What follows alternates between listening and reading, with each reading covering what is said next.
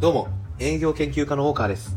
この番組は世の中の営業マネージャーや営業パーソンの方に向けて10分で新たな営業ノウハウをお届けすることを目指してお送りしております。今日はチャレンジャーセールスモデルという本を解説していきながら今の営業パーソンが目指すべき理想の営業像というのを考えていきたいと思います。この本は著者のマシュー・ディクソンさんという方が4年間で90社6000人にも上る営業パーソンを徹底調査して判明した今の時代における理想の営業像について書かれています。アメリカでは40万部も売れているヒット作なのでご存知の方も多いんではないですかね。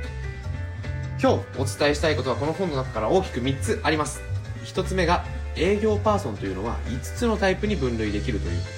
と。2つ目、その5つのタイプのうち今市場から求められているのはチャレンジャータイプの営業だということそして3つ目チャレンジャータイプの営業パーソンはどんな商談の進め方をしているのかという点です他にも山ほどお伝えしたい点はあるんですけれども今回はこの3つを解説していきます。ではまず1つ目なんですがこのチャレンジャーセールスモデルという本は B2B 法人営業における営業法人営業における話が書かれていて B2B 営業における営業パーソンは5つのタイプに分類できると書いてあります。それがハードワーカーチャレンジャーリレーションシップビルダーローンウルフリアクティブプロブレムソルバーこの5つになんですね。ではそれぞれどんなタイプかというとまず1つ目ハードワーカー。これはその名の通り行動量が半端ないタイプです。誰よりも電話をかけ訪問します。行動量が多いのは向上心が高いからでそのためスキル向上も怠りません。一見するとなんかすごく模範的で優秀そうな営業パーソンですよね。私はここが一番なのかなと思ったんですけどそうじゃないんですね。で2つ目リレーションシップビルダー。顧客企業との関係構築を得意とするタイプです。日本的な言い方をすれば御用聞き営業スタイルっていうのがこれに当てはまるんじゃないのかなと思いました。顧客の要望に素早く的確に応えることへの優先度が何よりも高いそうです。3つ目ローンウルフ。一匹狼タイプとも呼ばれルールよりも直感に従うのが特徴で気難しく見られがちっていうのもあります。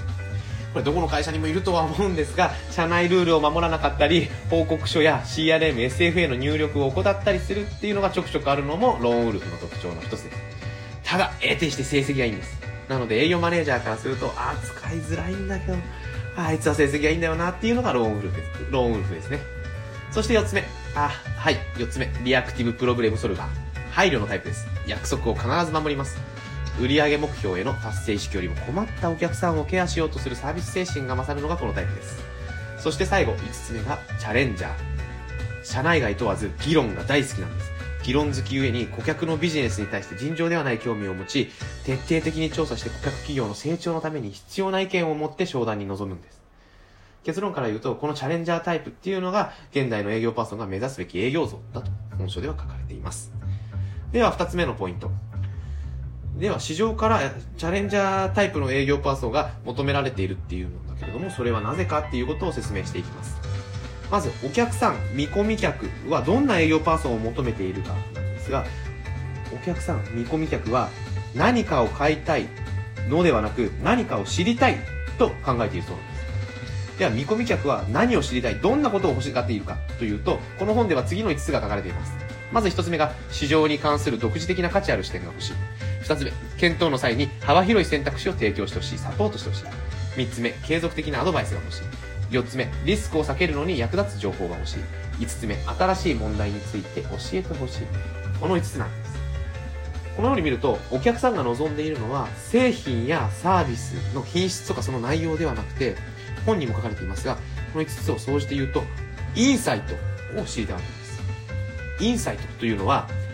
お客さんが気づいていなかった売上アップないしコスト削減のことだそうです。で、インサイトとはもっと噛み砕くって言うと、お客さん自身が気づいていない重要な課題のことなんです。で、チャレンジャータイプの営業パーソンは、このインサイトの提供を得意としているんです。でもっと言うと、インサイトを教えるということをやっているそうです。このチャレンジャーが実践しているインサイトの提供という営業モデルこそがお客さんが求める営業像だということが、えー、著者のリサーチによって分かったそうです。では、三つ目のポイントとして、どんな、チャレンジャータイプの営業パーソンはどんな商談を、進め方をしているか、しているのかというのが書かれていましたので、解説していきます。大きく6つに構成されてまして、これは一つの商談の中の話です。商談、一つの商談、初回訪問って私は呼んでますが、初めて会ったお客さん、初めての見込み客に対して、6つのフェーズに分けてアプローチするそうです。まず1つ目が地ならし。共感を得て信頼を構築する場です。初対面なので共感を得て、あ、この人信頼できそうだなっていうフェーズですね。ここは、まあ、あらかじめ、インサイト、お客さん、このお客さんはこんなことが課題だと思っていらず、お客さんが気づいていないであろう課題について、チャレンジャータイプのセールスは想定してきているはずなので、それにマッチした導入事例とかを持って、あ、この営業うちのこと分かってるっぽいじゃんっていう風な共感を得て信頼を構築するのがこのフェーズです。そして二つ目次のステップは再構成です。再構成。これはこちらのインサイトをすり合わせる場です。こうこうこういうことが課題だと思います。っていうのがこのフェーズで、それによってお客さんが、あ、そんなこと考えてもみなかった。確かにそうだな。それは優先順位が今抱えている課題よりも高いかもしれない。とかっていう風に発見を与えるのがこの再構成という。ここについては私も実際の商談で意識していることがありまして、私の場合は、インサイトを提供して、まあ、もしそれがうまくハマると、お客さんは、あ、その通りだね。でも待って、こういうことも考えられないかっていうお客さんのフィードバックをもらうんですね。そうすると、あ、そうですね。そしたらさらにこう考えるともっとこういうこともできますねっていうふうに、こういうふうに二人で組み立てるというか、構築していくっていうことを私は、え意識して商談中に取り組んでいます。これを、私の話で長くなったあれですが、新たな目標像の共同設定と呼んでいて、こういうふうに商談をえーと、お客さんと一緒に課題を組み立てていく場、作っていく場にすると、結構、信頼を獲得しやすいのかなと思っています。まあ、その丸2の再構成、えー、インサイトのすり合わせ、発見を与えるということを行ったら次丸3、裏付けですね。これは、そのお客さんが抱えている問題の大きさ重要、重要性に気づかせて、当事者意識をお客さん自身に持たせるというフェーズです。今あるリスクを放置しておいたらこうなってしまうっていう数値データなんかを示すのがこのフェーズです。で、当事者意識を持ってもらったら4つ目、心を揺さぶるというフェーズに行きます。これは問題がその顧客企業だけではなく、面談者、顧客担当者とでも言うんですね。その面談者にどのように影響するのかを示します。これによって、でもうちの会社は特殊だからなとっていうよくある、え、反論だったり、断り文句っていう心の壁を壊すために必要なフェーズだそうです。ここではリアリティのあるリスク事例や、そのリスクを劇的に改善した事例によって共感を得て、心を揺さぶって次のフェーズに行くそうです。で、次のフェーズが提供価値です。私なんかはよくここで、であれば、そのリスクを解決するために、うちの製品であればこうできますっていう風に、ソリューションの説明に入ってしまうんですが、本書ではそれは否定されていて、ソリューションではなく、問題解決のために取るべき行動を示すそうです。この行動を取ると、こんな未来が描けますねって言って、要するにワクワクを作るフェーズですね。で、なるほど。じゃあその一歩を踏み出せばいいのかっていう、最後に、えー、っと、合意を得て、この提供価値、問題解決のために取るべき行動を示したら最後、6番。ソリューションの提案です。ここで最後に問題を解決さる解決するためのソリューション、サービスを提案するという。地ならし再構成、裏付け、心を揺さぶる、提供価値。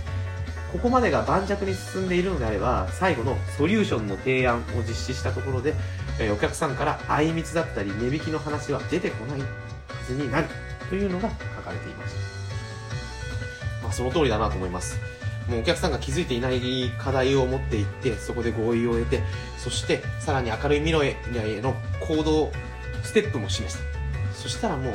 あなたしかいない、あなたから買いたいになるのかなと、この本を読んですごく共感しました。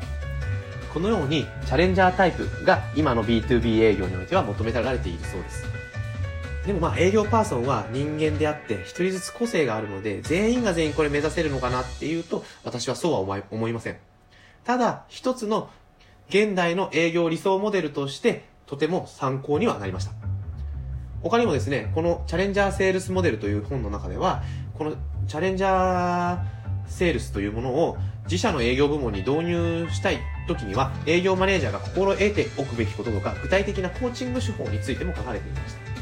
もし、このチャレンジャーセールスモデル、チャレンジャータイプという営業についてご興味を持った方は、え、詳細欄に Amazon リンクを貼っておいたので、ご興味ある方はぜひご覧ください。超おすすめの一冊です。では、今日はチャレンジャーセールスモデルという本を解説しながら、えー、現代の営業パーソンが求める理想の営業像とは何たるかについて考えてみました。皆さんのご参考にしていただけたら幸いでございます。では、またお会いしましょう。今日は聞いていただいてありがとうございました。またお会いしましょう